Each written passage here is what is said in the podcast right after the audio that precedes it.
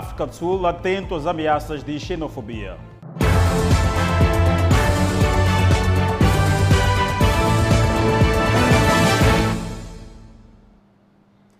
Boa noite, estamos em direto e em simultâneo com a Rádio Miramar e com as plataformas digitais. O Conselho Municipal de Matola iniciou com o melhoramento das vias Matola-Gar Circular de Maputo. Pois Adelaide, os automobilistas pedem a idilidade de urgência na asfaltagem da via. Os munícipes de Matolagar com os nervos à flor da pele. Estacas e pedras, recursos recorridos para fechar algumas vias usadas pelos camionistas de transporte de inertes que fogem à balança na Estrada Nacional número 4. E os caminhões passam daqui, estragam a estrada e o município não se responsabiliza por essa estrada. A gente já não sabe de quem é a responsabilidade, se é da ANE ou do município. A circulação de caminhões com excesso de carga acelera a danificação das ruas. Os moradores acrescentam que quando chove a vida fica difícil. Nós ficamos abandonados aqui, estamos abandonados. Os carros não passam, nossos carros acabamos ficando na vila. Há casos de que há infelicidade, os carros não podem, não podem, não podem, não podem entrar para essa rua. Não podem entrar para essa rua. Hum. O que falta aqui um dia é só ver a gente carregar caixões. Hum. Um dia vamos carregar caixões para o cemitério.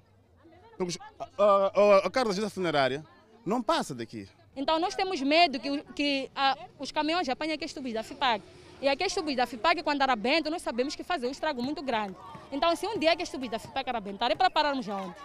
Socorro, mas agora estamos a pedir socorro. É um grito de socorro já feito há bastante tempo. Os caminhões de grande tonelagem que fogem a báscula na Estrada Nacional número 4 usam esta via de acesso e danificam a estrutura da rodovia. Os residentes já queixam-se devido à situação. O grande problema apresentado aqui pelos residentes é que as crianças, para ter acesso à escola, têm de passar por debaixo da ponte, o que não acontece neste momento porque a via está intransitável. O único recurso é subir pela ponte e ter acesso à escola. O que mais piora são por causa das crianças quando vão para a escola. Porque eu que sou grande, até posso galgar a água, entrar até aqui. Mas como é que uma criança vai conseguir passar uma água muito grande? E às vezes as crianças podem subir até aqui na ponte para conseguir passar do outro lado para ir para a escola. Às vezes escorregam, caem, porque a ponte é muito grande. Nem eu que sou grande não posso subir aqui na ponte e descer. Eles sobem, tentam subir para poder passar do outro lado. Então, às vezes, podem escorregar, cair e se alejar. Dona Cristina teve momentos tenebrosos devido aos buracos na sua zona. Por duas vezes caiu em uma das covas com água voltando da sua machamba. Do lado da polícia, os moradores pedem medidas para que os caminhonistas usem a via recomendável. A notícia que acabamos de acompanhar dá conta que moradores do bairro Matola Gar colocam barricadas em algumas vias que dão acesso ao interior dos quarteirões 9, 10 e 11, Edson. Pois Adelaide, vamos seguir com outras notas informativas. Inundações nas Zambésias, chuvas alagam residências e condicionam a transitabilidade em diversos bairros da cidade de Quilimane. Algumas famílias estão a abandonar as suas casas para locais seguros, na sua maioria, casas de parentes próximos. As águas alagaram muitos bairros, casas inundadas e ruas engolidas pelas águas e de difícil distinção entre a estrada e as valas de drenagem fator que propicia algum perigo para os munícipes, sobretudo para as crianças. A senhora Jamila Domingos diz que sempre que chove a situação se repete, mas desta vez o cenário apresenta-se mais grave pelo fato da água ter entrado no interior da sua residência. Até porque até a noite, porque a água não entrava dentro, só até aquela hora das três horas assim, quatro, quando aquela chuva já aumentou muito, é quando nós já começamos a ver água dentro. Mesmo assim, não tem outra saída senão continuar a viver nestas condições. Mesmo continuar a chover, de permanecer aqui, nunca sair, todos os anos mesmo chover, como não, eu fico aqui mesmo. É uma situação cíclica, sempre que chove em casa fica assim? Sim, sempre que chove em casa fica assim mesmo, mas é, dessa vez pior, né? nunca entrou dentro, mas dessa vez entrou. Esta é a situação que se vive um pouco pelos bairros da cidade de Climane casas submersas na sequência das chuvas que continuam a cair na cidade de Climane. Algumas famílias em alguns bairros tiveram mesmo que abandonar as suas residências e procurar locais seguros ou em casa dos seus familiares para se albergarem devido às águas que invadiram as suas residências. Em vários bairros da cidade de Climane, os cidadãos explicam que a situação de inundação está em grande parte associada à construção em locais que antes eram valas de drenagem para o escoamento das águas pluviais. É para cada um procurou a família dele, né? Quem tem família ali que está em cima subiu. Quem que não tem, estamos aqui. Então, naquela casa aí, dos seus vizinhos, tiveram que abandonar.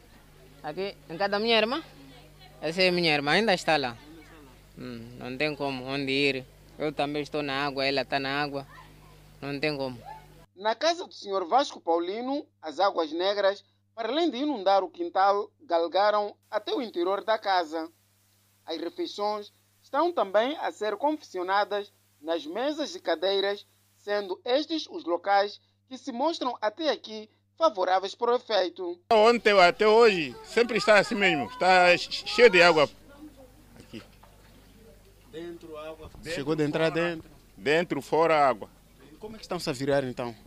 Estamos a virar assim mesmo, a maneira. Crianças. Crianças, assim estamos em cima da, da do coisa da mesa. Sim. Nada, não perdemos nada, só estamos em cima da, da, da das cadeiras, assim, que tudo. Não perdemos nada. Não. Sim. E sempre que chove é assim? É assim, sim. Como é que faz então para cuidar dos mais novos, para não brincarem muito na água? Cuidamos assim a mesma maneira, assim. Pôr no colo, outro não, não deixar andar de qualquer maneira. Sempre sim. que se registra chuva na cidade de Climane, a maior parte dos bairros ficam alagados. As autoridades e o setor de meteorologia apelam à comunidade para a contínua tomada de medidas de precaução face à previsão de continuação de chuvas nos próximos dias. Enquanto isso, organizadores de eventos mostram-se satisfeitos com o alívio das medidas e acreditam que alguns trabalhadores despedidos poderão ser reintegrados. É das áreas mais fustigadas pelas restrições impostas pela Covid-19 com as limitações na realização de festas e outros eventos. Este setor perdeu capacidade de pagamento de salários e, com isso, ficou sem dinheiro para o pagamento dos salários. Despedimentos eram inevitáveis. Ângela Suaçuaio é gestora de uma casa que organiza eventos na província de Maputo. Recua o tempo e fala de momentos de prejuízo inesperados. Trabalhávamos praticamente limitados. Era, trabalhávamos para 50 convidados, 20, e muitos colegas praticamente acabaram regressando para as suas casas. São pais, mães. Foi muito chato. A redução de número de participantes nos eventos teve um impacto avassalador, do qual agora se tenta recuperar. Mas na memória fica restada a fase do aperto.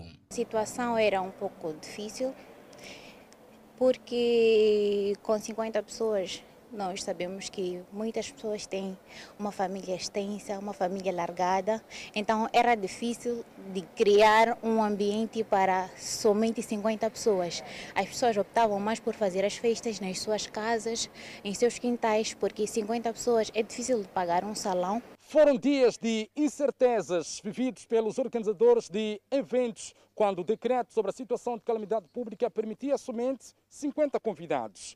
Agora, com o alívio das medidas, os organizadores dizem que poderão faturar mais e os trabalhadores que na altura foram despedidos poderão ser reintegrados para que possam ajudar as suas famílias. São dias que se adivinham ser melhores para o setor de organização de eventos. A expectativa é maior e praticamente já não vamos fazer nem para 50, aumentaram o número dos convidados, 100, 150, dependendo da capacidade, porque uh, com esse alívio das medidas nós vamos poder trabalhar com um maior número, o cliente vai poder se sentir à vontade para pedir o que quer e com essa abertura uh, e a extensão do horário né, para a restauração, para a parte das instâncias hoteleiras e turismo, eu creio que as coisas irão melhorar. Com estas medidas uh, e com mais eventos a se realizar com maior número, é claro que a empresa vai ter que uh, voltar a recontratar alguns trabalhadores que foram tiveram que parar por situação da Covid. O anúncio de alívio de medidas foi avançado na última comunicação à nação feita pelo presidente da República, Flip News. O Ministério da Educação e Desenvolvimento Humano vai orientar as escolas para a reorganização dos horários do retorno às aulas de educação física. As aulas de educação física vão retornar após um longo período em que os alunos estiveram privados de desenvolverem atividades físicas na escola. Para que tudo corra de feição, o Ministério da Educação e Desenvolvimento Humano trabalha para lançar linhas orientadoras para as escolas sobre o início das aulas desta disciplina. Pensamos que hoje Uh, até segunda-feira, se calhar, vamos uh, uh, terminar e as escolas também serão comunicadas sobre como proceder. Porque é preciso perceber também que não é só dizer, olha, inicia a educação física, mas é preciso que a carga horária esteja doseada, de maneira que as outras disciplinas também não fiquem eh, prejudicadas, eh, que o aluno não fique prejudicado e que, ao mesmo tempo, também tenhamos que. Eh, eh verificar o tempo de permanência dos alunos lá na escola, de maneira a dar oportunidade a, a todos os alunos a terem contato com o professor. Os professores de educação física esperam agora ansiosos por receber diretrizes para poderem começar a planear as aulas. O grupo vai se reunir e planificar como é que devemos trabalhar. É, como o nosso espaço é extenso, como vê, temos muito espaço, vamos dividir as atividades em função do programa que formos a receber do Ministério da Educação. E os professores de educação física estão ansiosos com esta retoma e dizem que não vem a hora de ver entrar nos ginásios presentes em escolas, muitos destes ginásios polivalentes, os alunos para desenvolver as diferentes atividades físicas. Alegre, harmonia, atividade e que os alunos se sintam felizes pela retoma. Nós estamos disponíveis a receber os alunos. Professores de Educação Física afirmam que nesta retoma vão estar acauteladas todas as questões de segurança sanitária. Transportadoras de material de construção preocupados com a falta de clientes devido à subida do preço do cimento. E segundo os transportadores, poucos são os clientes que alugam suas viaturas para escoar o material. Muitos preferem alugar chovas e até mesmo colocar no chapa. Frank é transportador de carga há dois anos. Com o valor da atividade, iniciou a construção da sua casa, ainda na fase conclusiva. Estou a minha estou a construir minha casa tipo 3, aqui na zona de Maluana. Sim, por enquanto agora não há muito movimento como antes vínhamos trabalhando devido à subida dos preços. Sim, mas agora os clientes preferem virem comprar dois, dois três sacos com uma carinha. Não é como antes vínhamos trabalhando que os clientes vinham aqui, compravam 10, 20 sacos e nos alugavam, mas por enquanto, mas que fazer como nosso trabalho, estamos aqui dia após dia a cumprirmos. Carlos é proprietário deste estaleiro de fabrico e venda de blocos. Ele, tal como os transportadores, também se ressente dos efeitos da subida do preço de cimento. E também esta época não é época de negócio, porque bastante entramos no final do ano a maioria das pessoas estão preocupadas com as festas e janeiro, fevereiro é mês de, de material escolar, mas com subida de, de, com subida de cimento também, antes eu vendia bem, mas agora baixou. Hum, baixou. Há quanto tempo estás no negócio? Hum, desde 2019. Nesta farragem, localizada na Avenida de Moçambique, nas imediações da Junta, há três anos exerce atividade de transporte de material de construção o jovem Massink, de 22 anos de idade.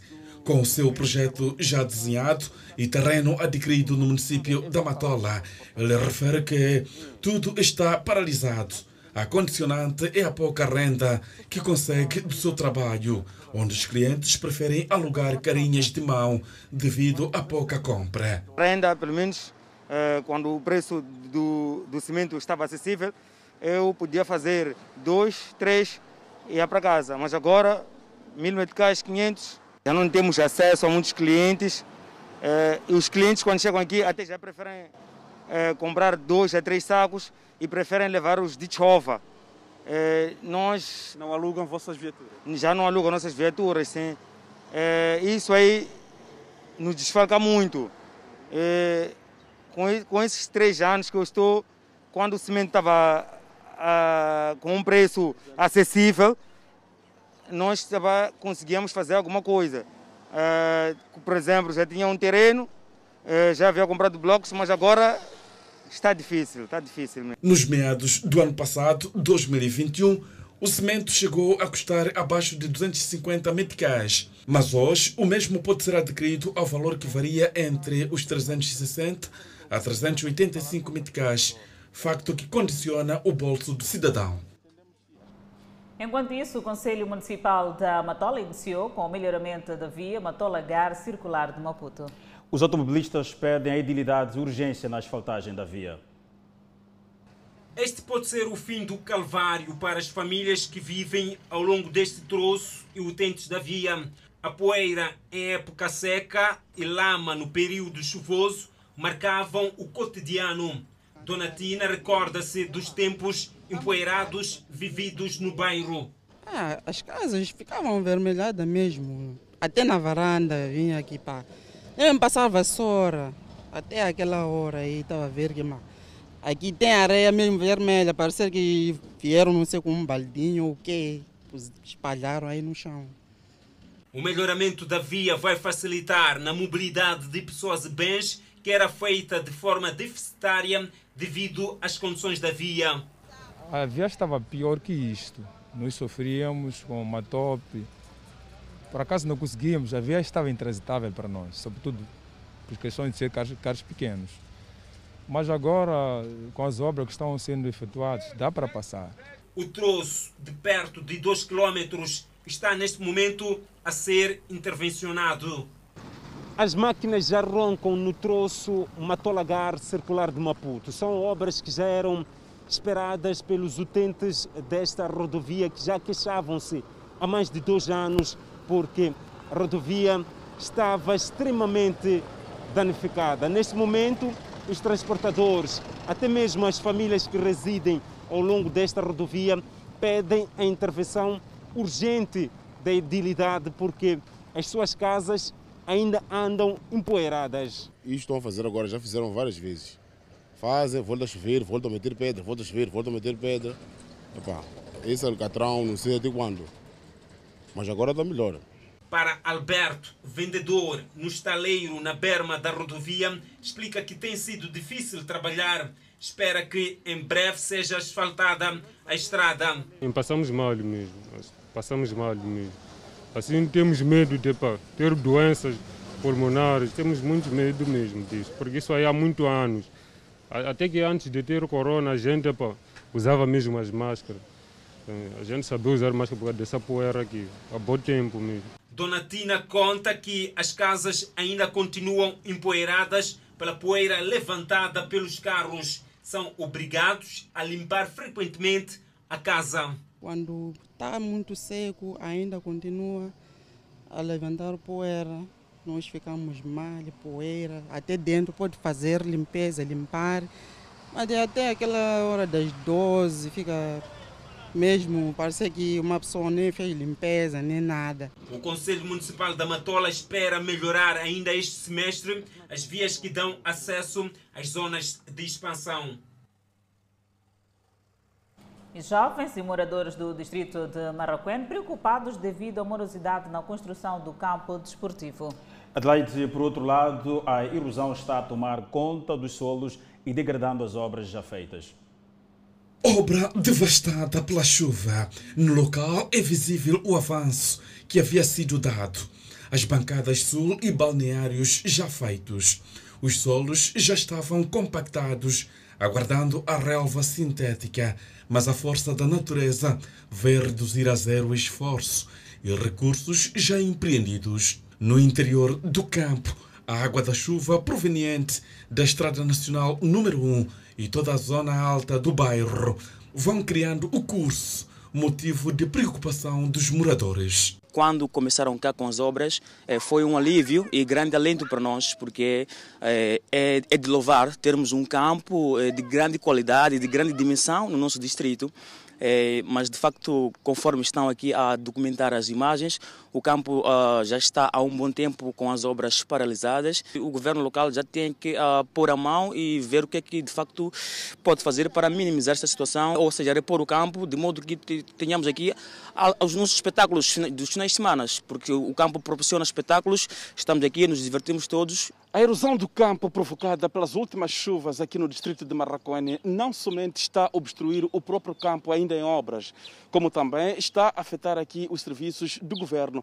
Falamos do Tribunal Distrital daqui do distrito de Marraquene e também a nossa atrás está a penitenciária local, onde toda a areia que sai do campo vem justamente desaguar neste espaço onde os trabalhos rotineiros são constantes para a remoção dos solos que acabam inundando as residências e estas infraestruturas públicas. Deveriam pôr um muro de vegetação para, pelo menos, proteger que a rede do campo não possa passar por outra, outras vias, porque assim seria começar da obra do zero, trazer nova areia, nova, eh, quer dizer, nova areia, nova terraplanagem e tal, trazer novas máquinas, um trabalho nulo. Ficamos paralisados. Treinavam aqui as crianças, nós, final de semana, viemos aqui bater a bola e tal, repor as energias e tal, mas. Alguns adultos já equacionam possíveis soluções que passam necessariamente pela proteção da infraestrutura em construção. Boa solução era de fazer uma, um, um muro de, de vedação e abrir uma vala ali, para a água que vem daí em cima conseguir escorrer assim. O governo local já está em busca de soluções definitivas para evitar danos adventos a este empreendimento. Edson, vamos falar de empreendedorismo.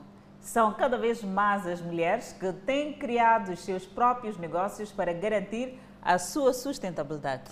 Pois Adelaide e algumas empreendedoras lutam dia após dia pelo seu ganha-pão numa das secções do mercado Janete.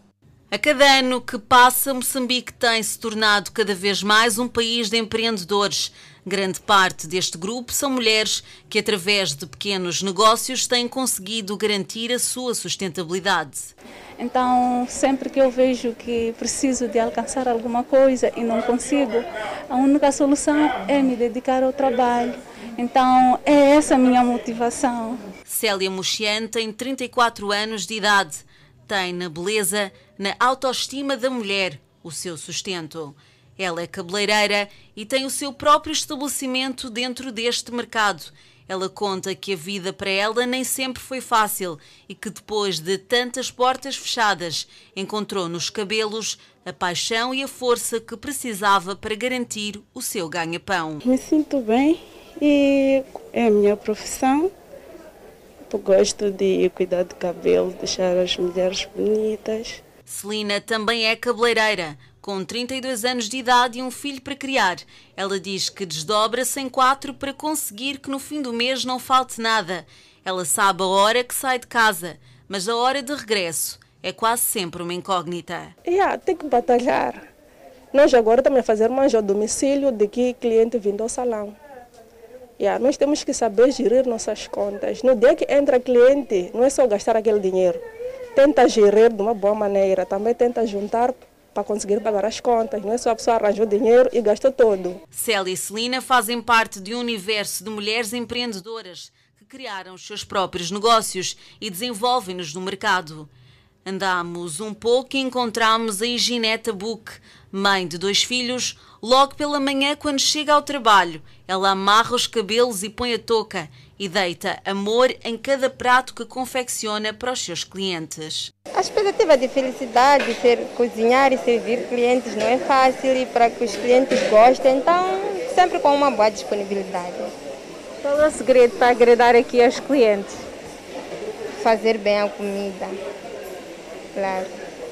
Até bom atendimento. E Gineta diz que está neste mercado há sensivelmente 5 anos e diz que cada dia para ela, que se considera empreendedora, é uma batalha vencida.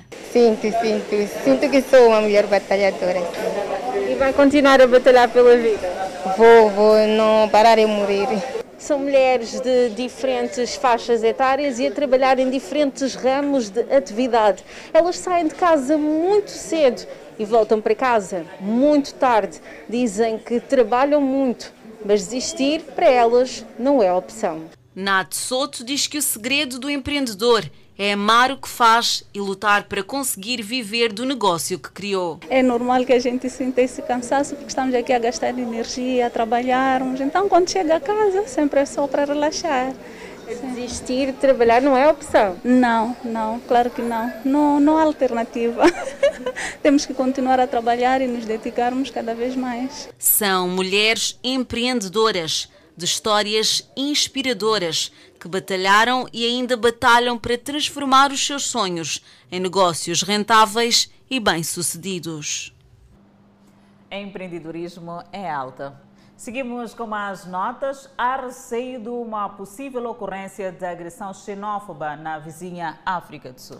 E esta quarta-feira, o executivo sul-africano mostrou-se preocupado com as movimentações estranhas devido à imigração e garantiu que tudo vai fazer para evitar a ocorrência do incidente.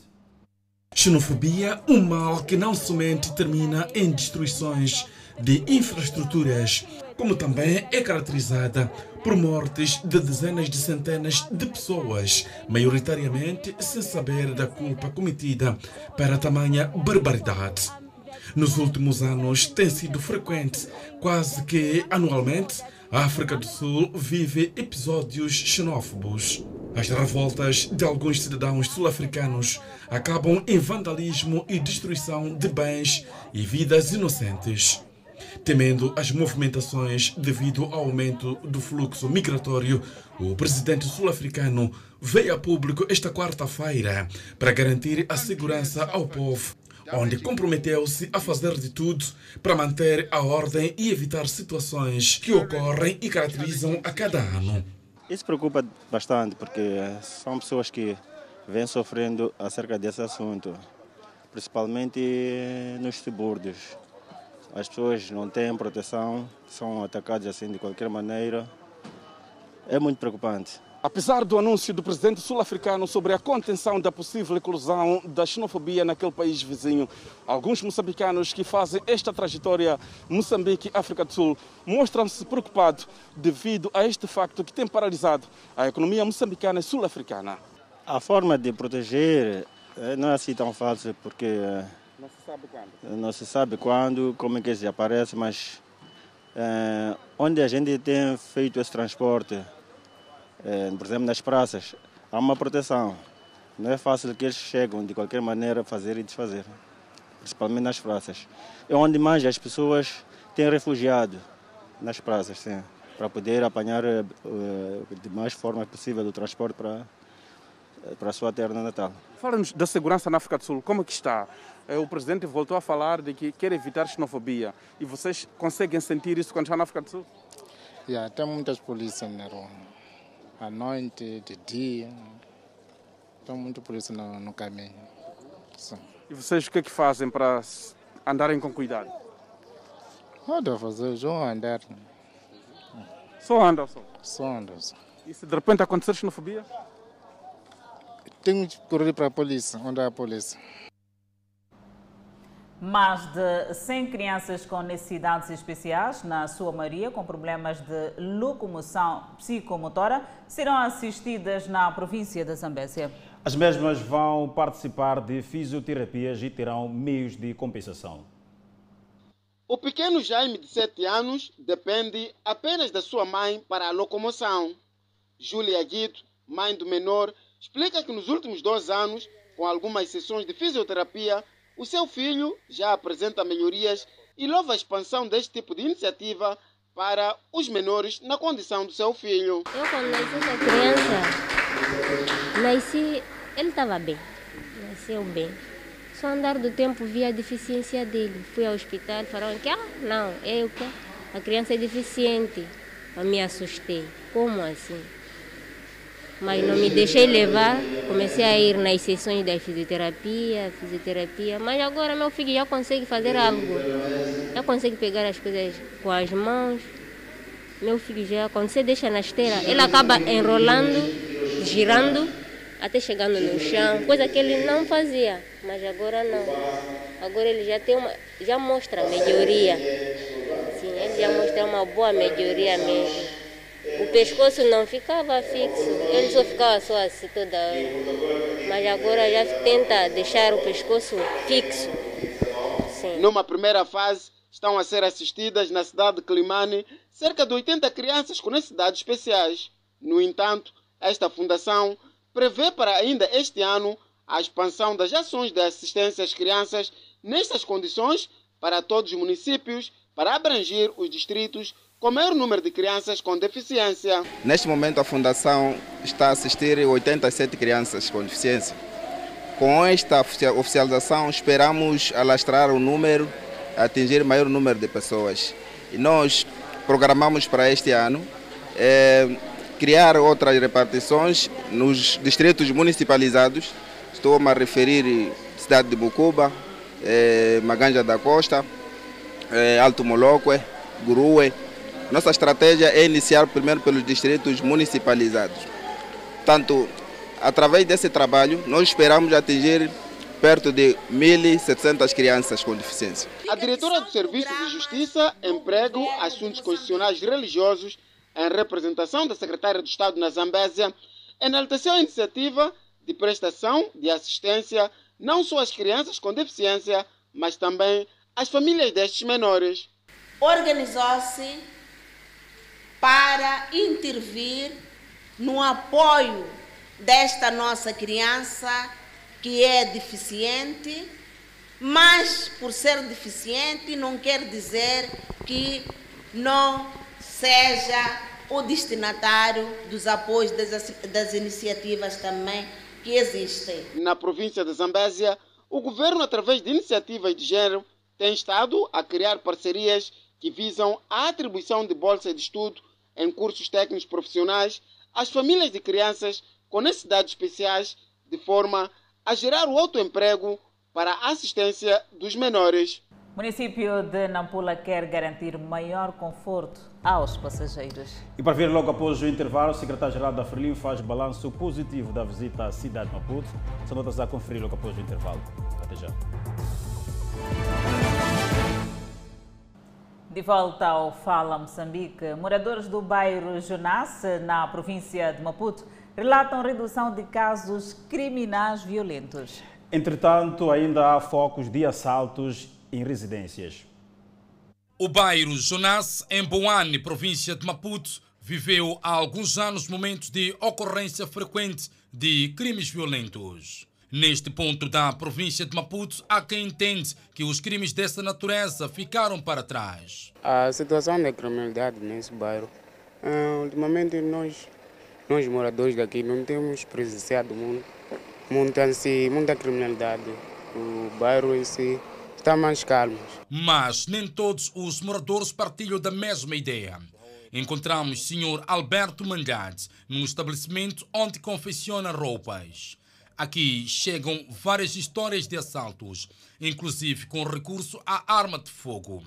Histórias que mostram que os bandidos ainda atuam. Também uma moça antes de ontem, quando veio fazer trabalhos aqui, então contou uma situação em que, uh, a caminho da estrada, no cruzamento, então interceptou-se com alguns jovens, diz que tinham arma.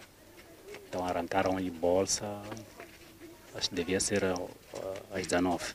Alguns moradores de Jonas, no distrito de Boane, falam de redução de crime violento, mas os assaltos continuam na ordem do dia. Só para se ter um exemplo, uma residência à luz do dia terá sido assaltada por alguns bandidos, de onde retiraram vários bens, incluindo eletrodomésticos. Os bandidos não pararam por aí, terão assaltado uma outra loja, de onde tiraram valores monetários e o proprietário acabou abandonando o estabelecimento comercial. Acho que eram 15 ou 14. O que aconteceu? É, chegaram os indivíduos, entraram com, vieram com carro, entraram na residência, tiraram, como que é? Aparelhagem, essas coisas. Meteram no carro quando, quando a menina do, da casa vinha, puseram sem fuga. Foi às 16 horas de dia. A maioria dos manhãs que chegam aqui sempre abandonam aqui por causa de esses assaltos, sim. A maioria das vezes sim. Ele até que não aguentou, chegou, fez sei um mês, depois ele acertaram, ele desistiu. Semana passada, de, aquilo devia ser 14 a 15. Então entraram, entraram malfeitores ali e roubaram, roubaram valor.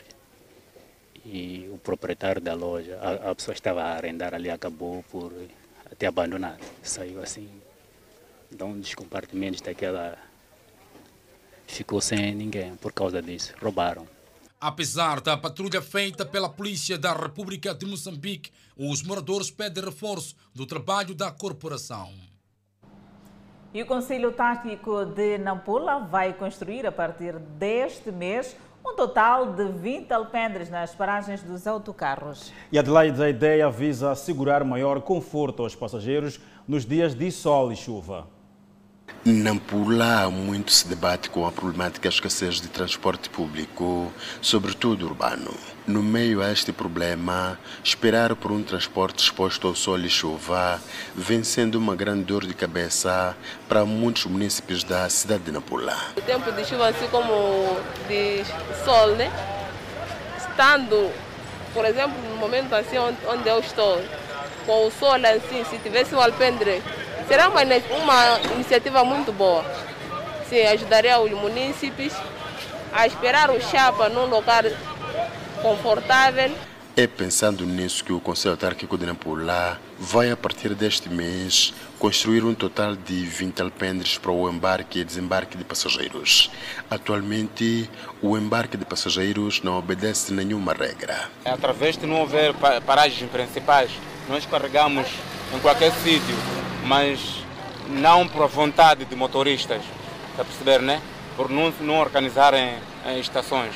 A zona da Cipal será um dos pontos onde tanto será construído o alpendre, eh, dos 20 a ser erguidos, um pouco pelas diferentes vias de acesso daqui da cidade de Nampula. Até porque a iniciativa é louvada pelos municípios que diariamente enfrentam uma série de dificuldades.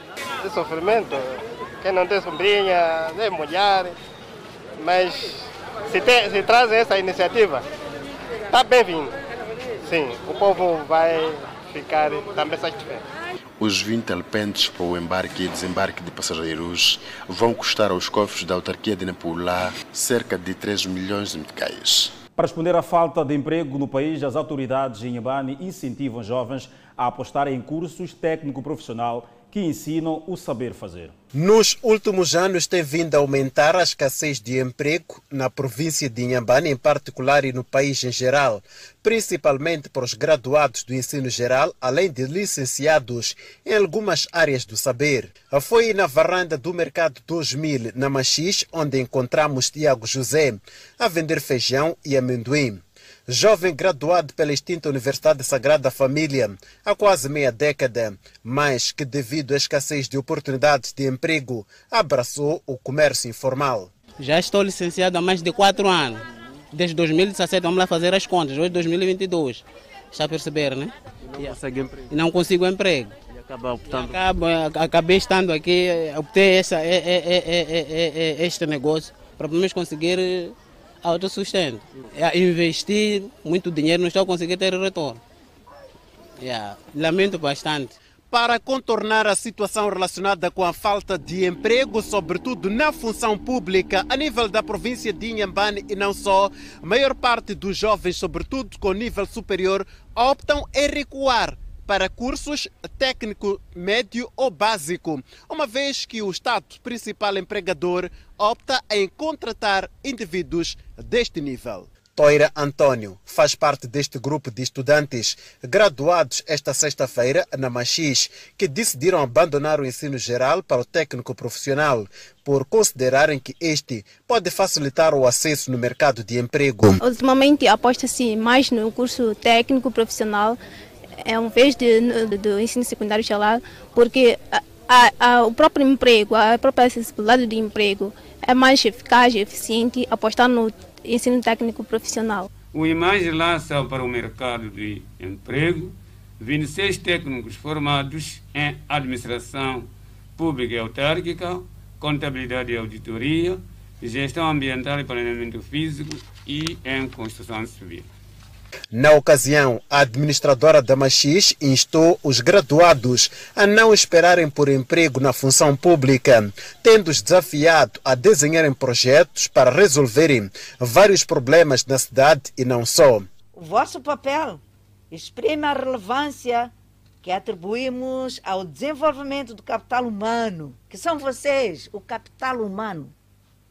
Não é o capital ser dinheiro, capital humano, a inteligência, o saber, o saber ser, estar, fazer. Esse é que é capital humano. Na província de Inhambane existem seis institutos médios de ensino técnico profissional estatais e igual número de privados. Estão detidos em Nampula cinco indivíduos iniciados em vários crimes. O grupo vem juntar-se a outras quadrilhas que também recolheram as, salas, as celas nesta semana. O adolescente de camiseta amarela preferiu entrar no mundo do crime. Rua da França, na cidade de Nampula, é a área onde este adolescente de 17 anos de idade tem perpetrado, junto dos outros colegas foragidos, assaltos na via pública. Telefones são a sua maior preferência e explica em que momento rouba. Orango quando estou a mexer, quando estou a comunicar. Há cinco anos que o indiciado é viciado não só em roubos, mas também no consumo de drogas, com destaque para a heroína. Por que, que decidiste estar a fazer isso? Amizade. Tens muitos amigos que fazem isso? Sim. Outros que não foram pegos também. Quem também decidiu abraçar o roubo para sobreviver é este jovem. Ele rouba motorizadas. Uma destas nas mãos da polícia é resultado de um roubo que aconteceu no Hospital Central de Nampula.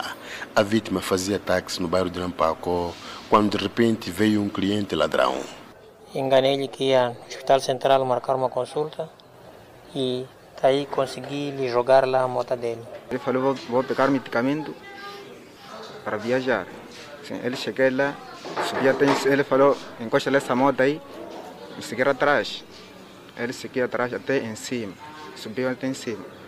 Ele me deixou ali mesmo, em cima, ele desceu, levou essa moto, ele passou. Em uma semana, a polícia conseguiu recuperar quatro motorizadas da lista de tantas roubadas. E consta-nos que eh, existem outras motorizadas ainda por recuperar, mas como os indiciados já estão sob nossa custódia, iremos fazer um processo de, de, de localização dessas, dessas motorizadas, assim como de outros integrantes da, da quadrilha, para que sejam responsabilizados igualmente a esses que já se encontram sob nossa custódia. Os cinco jovens permanecem detidos numa das esquadras da polícia enquanto seguem outros procedimentos legais dos casos de que são acusados. Secretário-Geral da Frelimo faz balanço positivo da visita de três dias à cidade de Maputo. Roque Silva diz que o partido cumpriu grande parte das promessas eleitorais de 2018. Ao fim de três dias de visita à cidade de Maputo, o secretário-geral do partido Frelimo, Roque Silva, reuniu este sábado com os camaradas para a radiografia do segundo ciclo de governação. O balanço é positivo na URBI. Um reconhecimento de que grande parte daquilo que são promessas que foram feitas em 2018 estão sendo cumpridas. Estivemos, por exemplo, na zona de Canhaca.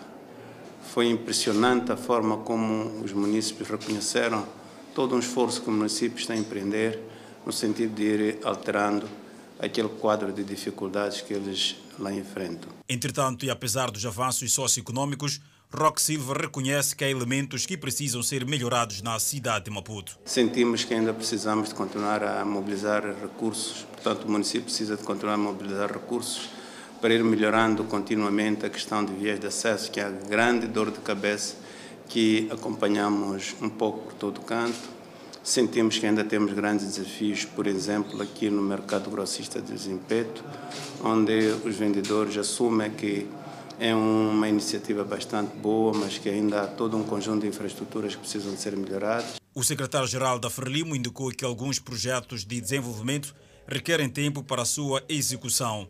Moçambique registra mais 11 recuperados da Covid-19.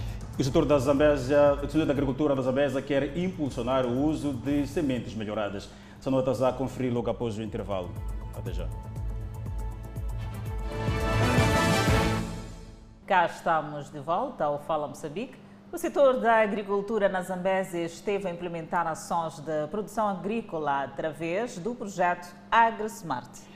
As ações estão baseadas no melhoramento de sementes certificadas para o aumento da produtividade na província. Francisco Domingos, um dos beneficiários do programa de melhoramento de sementes para aumento da produção e produtividade ao nível do distrito de na Zambésia, acredita que a iniciativa trouxe mudanças na produção, pois, com sementes melhoradas, melhorou também a produção e, consequentemente, passou a ter mais benefícios através da comercialização de excedentes. Antes não era produtor de semente melhorada, mas sim era produtor de grão.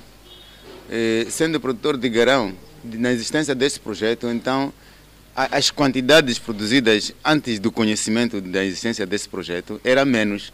Então, eu produzia, pelo menos tinha capacidade de produzir um e meio, uma e meia tonelada, que agora tenho capacidade de produzir quatro, a, a, dizer, acima de 4 toneladas. Um dos objetivos deste programa de melhoramento da semente é de incremento da produção agrícola nas comunidades que está inserida no âmbito do projeto Sustentar o Desenvolvimento Resiliente e Inclusivo, implementado em alguns distritos da Zambésia, visando garantir uma alimentação saudável. Nesse momento estamos a fechar um dos tantos projetos realizados na província da Zambésia para dar força ao desenvolvimento comunitário da província, o foco da COSP no seu trabalho e o desenvolvimento comunitário através da intervenção no âmbito agrícola e ambiental. A COSP está a fechar o projeto denominado AgriSmart, apoiar o desenvolvimento resiliente nos distritos de Lugela, Derre, Gilé e Namarroi. Assim que a intervenção é nesses quatro distritos. Para o chefe do gabinete da secretária de Estado na Zambésia, a iniciativa deve ser replicada em vários distritos da província. Volvido o período de implementação, que foi quase três anos, notamos com agrado que os projetos nesses distritos foram realizados e entregues aos beneficiários e aos gestores. Iniciativas desta natureza foram também desenvolvidas em 12 comitês criados de gestão de recursos agrícolas nos distritos de Derre, Namaroi, Gilé e Lugela, tendo abrangido adolescentes na idade estudantil de 14 a 18 anos de idade. Espreitamos o setor da saúde. Moçambique registrou mais 11 recuperados, elevando o cumulativo para 218.911. O país tem 16 internados que recebem tratamento nos centros de isolamento. O país testou nas últimas 24 horas 1.642 amostras, das quais 41 revelaram-se positivas. Todos os 41 novos casos são de nacionalidade moçambicana.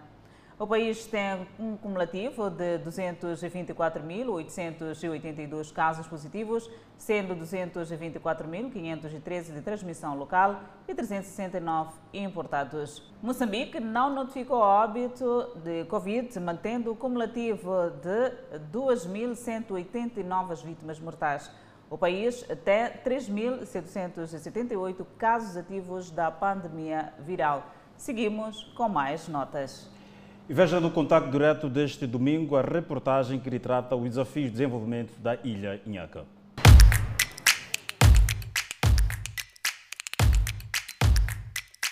Desde a implantação dos membros da comunidade da ilha de Inhaca, a única e exclusiva atividade de sobrevivência era a pesca e, em pequena escala, a agricultura. Antes de escalarmos a liderança comunitária, como é de praxe, inicialmente apresentamos-nos à administração municipal do distrito Canhaca. Tal como qualquer outra região tem a sua história, aqui na ilha de Inhaca também tem uma história. E nós escalamos aqui a residência do Regro, que é o Carlos Nhaca quem vai poder nos contar como que era a governação antes da entrada do governo municipal. Entretanto, ele vai poder sentar conosco para poder nos explicar toda a linhagem a ponto de ele hoje assumir esta categoria de régulo. Falamos de um homem de 65 anos de idade, quem vai poder contar-nos toda a história desde a primeira origem dos Nhacas. Recebe-nos o Regulo Nhaca, quem vai descrever o modo e o estilo de vida nesta ilha, antes e depois da entrada do município. Mas antes, debaixo de uma frondosa mangueira, na sua esplanada, vamos conhecer a origem do seu nome, Carlos Sipo Nhaca. É, meu nome chama Carlos Sipo. O Chanhaca, ora, Carlos Sipo Nhaca. Qual é a tradução? Sipo Nhaca. Uhum o Cipó é o meu nome original. O Carlos foi dado na escola quando meu pai foi me levar à escola para que é para escolar, né? Então o professor pergunta quem é o nome dele, disse o nome dele é o Cipo. O Cipo quer, quer dizer Cipo é uma benção. A nossa língua local. É, tanto o, o professor não conseguiu escrever, ele, ele deu o nome dele, que o professor era o Carlos. Então, então em vez do Cipo, ele escreve Carlos Nhaca, no, tirou o nome de Cipo. Quem foram os primeiros habitantes da ilha e sua origem? O Regro fala-nos de um homem que teve cinco filhos, todos do sexo masculino. O primeiro que foi ele mesmo próprio, Nhaca. Que esse Nhaca era só ele e a família dele. Na ilha, naquela altura, era só uma família? Era só uma família, que era o Nhaca com, os seus, com a sua mulher e os seus cinco filhos. Todos os cinco filhos eram homens? Eram homens. O primeiro filho, que era o Rojane. O segundo era o Mototoma. O terceiro era um Kalane. E o quarto era o Xixone. O quinto é o Inguane. Então, sendo assim, ele então uh, dividiu os seus filhos em, em, bairros. em bairros.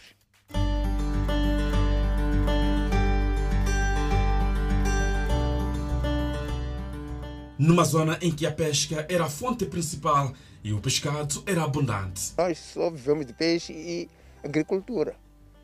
Que até aqui não temos fábrica, não temos nada, é só dependemos do turismo, né? Tendo, sendo assim, naquela altura também não tinha redes para pescar, mas eh, não, tinha a sua maneira de viver. E tinha muito peixe naquela altura. Sendo assim, dava um lugar que ele vai depender, vai à pesca, vai trazer o peixe. O peixe naquela altura não vendia-se. Não vendia o peixe, ia buscar só para consumo. Que é por essa razão que tinha muito peixe, porque a pessoa media este, este consumo já é normal para a sua família. Do agregado familiar, hoje a ilha, com mais de 40 km quadrados, já conta com mais de 6 mil habitantes e o atual Reglo fala do processo de repovoamento. Tem uma zona que chama-se Rojana aqui. Foi dado por pai dele e foi dito em como ele tem que ter espaço para dar à família quem vier pedir a viver conosco. Então ele sentiu a necessidade de que pudesse vir mais pessoas. Mais pessoas para nos acompanhar, porque é para a família, quer dizer, ter seus companheiros, quer ter a família. Outras pessoas vinham.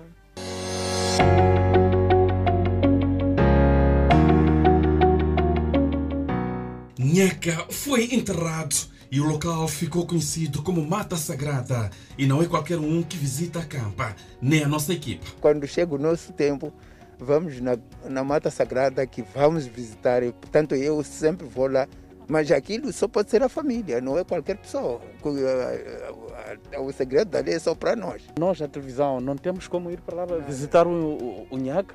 Não, não. Eu, isto, para fazer isto, eu tenho que pedir autorização também. Porque sou, sou autorizado, sou usado por eles. Se não, vou contigo lá, às vezes aparece qualquer coisa mal e eu é que tenho que responder. Estás a ver o que é isto? O que pode acontecer, mano? Não, não posso dizer o que é que pode acontecer. Muito bem, é uma conversa descontraída, na verdade. São segredos do nosso país, são mistérios, não é? é sabemos um pouco mais sobre a tradição, na verdade. É necessário pedir a permissão. Ah, sim. Para ser um regro, tinha que ter um estatuto de quem tem muitas mulheres, por exemplo, ou não? Nem por isso. Não, a nossa tradição não é assim. Mesmo o Nhaca não tinha muita mulher. Hum. É por isso que ele só teve cinco filhos. Não, tanto eu não vou também ultrapassar aquilo que se fazia no nosso tempo. Tem que ser, seguir aquilo que. Eu tenho só uma mulher. Com, tive os quatro filhos. Hoje, o distrito é regido pelo município de Maputo através de um vereador e o Reglo descreve a diferença. O município, sim, senhor, é bom e veio trazer muita mudança. Mas também a vivência difere muito, mas muito mesmo. Hoje, a bandidagem existe muito. falta de respeito é grande. É, é tudo. Hoje em dia temos muitas escolas. A pessoa já temos engenheiros, temos eh, doutores. E naquela altura, depois de quarta classe, não tinha que acabar de deixar de estudar porque não tinha oh, continuidade, não é? Estamos a assumir que Inhaca de ontem e de hoje já é bem diferente. É bem diferente, sim, sim, sim.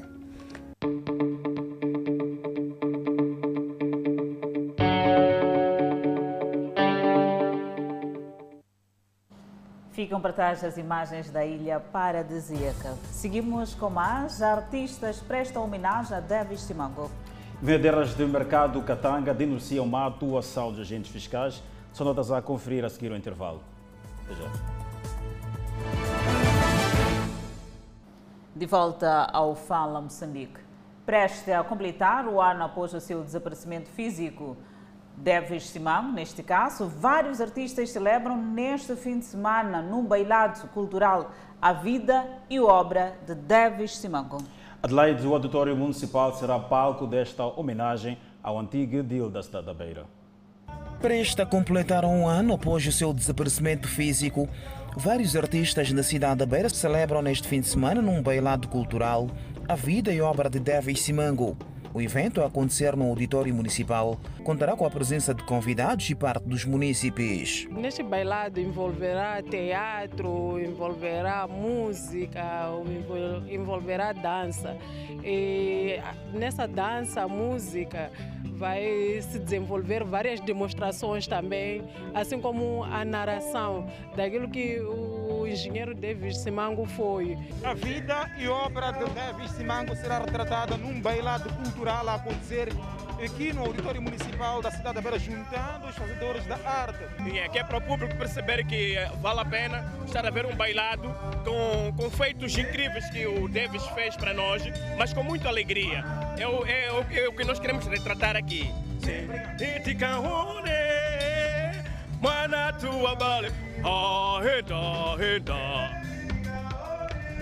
Manuel Jackson, inconfundível, uh, ele uh, transmitir aquilo que vai ser o calor deste bailado cultural que se realiza aqui no Auditório Municipal da cidade da Beira, homenagem aos feitos de Davis Simango, enquanto presidente do Conselho Autarco da Beira, que impulsionou bastante a área cultural. Olha, ele fez muito pela cultura, por isso nós todos estamos aqui juntos para fazer uma coisa incrível para ele, porque é uma figura que nunca sairá das nossas vidas. A podermos mostrar a vida e a obra dele, os feitos, né? aquilo que ele fez pela cultura, pelo desporto, né? pelo desenvolvimento a nível da cidade. Esta iniciativa será replicada em diferentes cantos da cidade da Beira, onde Deves Simango promoveu o show dos bairros, um evento de descoberta de novos talentos. Vamos falar do comércio. Algumas vendedeiras do mercado Catanga, em Chimoio, reclamam da suposta má atuação dos agentes fiscais. As vendedeiras denunciam atos de extorsão e explicam que um saco que antes era cobrado a 100 meticais passou a custar 250 meticais, sem autorização da edilidade. Já não se sunhenga por causa de fresca, não estão conseguindo, não estão conseguindo trabalhar cada, cada, cada, cobra cada saco, não cobra cada senha, dá quatro, cinco senhas com os produtos que não têm interesse. Antes já não temos negócio. Agora esse dinheiro é muito para pegar lucro também, pá. É difícil. Tá vendo? Os caras estão já burlando. Sim, porque tem que cobrar em cada lugar, não cobrar cada saco. O facto está a lesar as mulheres que dependem do negócio para ajudar nas despesas de casa. Depois jogou dinheiro de chapa, não estão a render nada. Então, que, qual é o preço que vocês gostariam? Jogou brado única vez.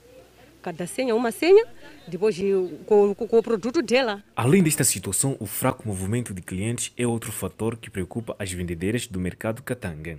Ah, não tem movimento esses dias. Por que, que não há movimento? Ah, temperatura, esse mês também, nós estamos no início do mês, então não há movimento. Só se for fim do mês, tem movimento. A Miramar procurou colher pronunciamentos junto da direção do mercado 25 de junho, vulgo Katanga, mas não quis prestar quaisquer declarações. Autoridades separatistas apoiadas pela Rússia no leste da Ucrânia continuaram evacuando moradores de Donetsk. Esta é uma nota a acompanhar logo após o intervalo por hora. Previsão do estado do tempo para as próximas 24 horas.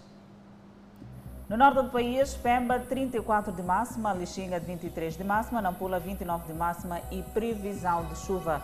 Seguimos para o centro do país. Teta 30 de máxima, Quilimana 26, Chimoio 30, Beira 32 e previsão de chuva.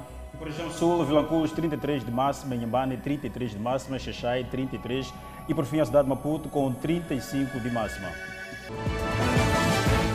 De volta às notícias no Fala Moçambique para olhar para o desporto. Reunido em Assembleia Geral Ordinária, os sócios do Têxtil de Pungo votaram a favor da revisão dos estatutos do clube, alargando o mandato do presidente de dois para quatro anos renováveis. Fundado em 1963, o Têxtil do Pungo é na atualidade o clube com maior número de adeptos ao nível da província de Sofala, mas que a sua história como um dos campeões nacionais não se confunde com o seu momento atual. Desajustado da realidade atual, tal como defenderam os gestores do clube, havia necessidade de rever os estatutos do Têxtil do Pungo. Antes obedecíamos um mandato de dois anos, atualmente o mandato passou para quatro anos. Esta é uma das mudanças. A revisão dos estatutos acomoda a particularidade do patrocinador concorrer ao cargo de direção do clube.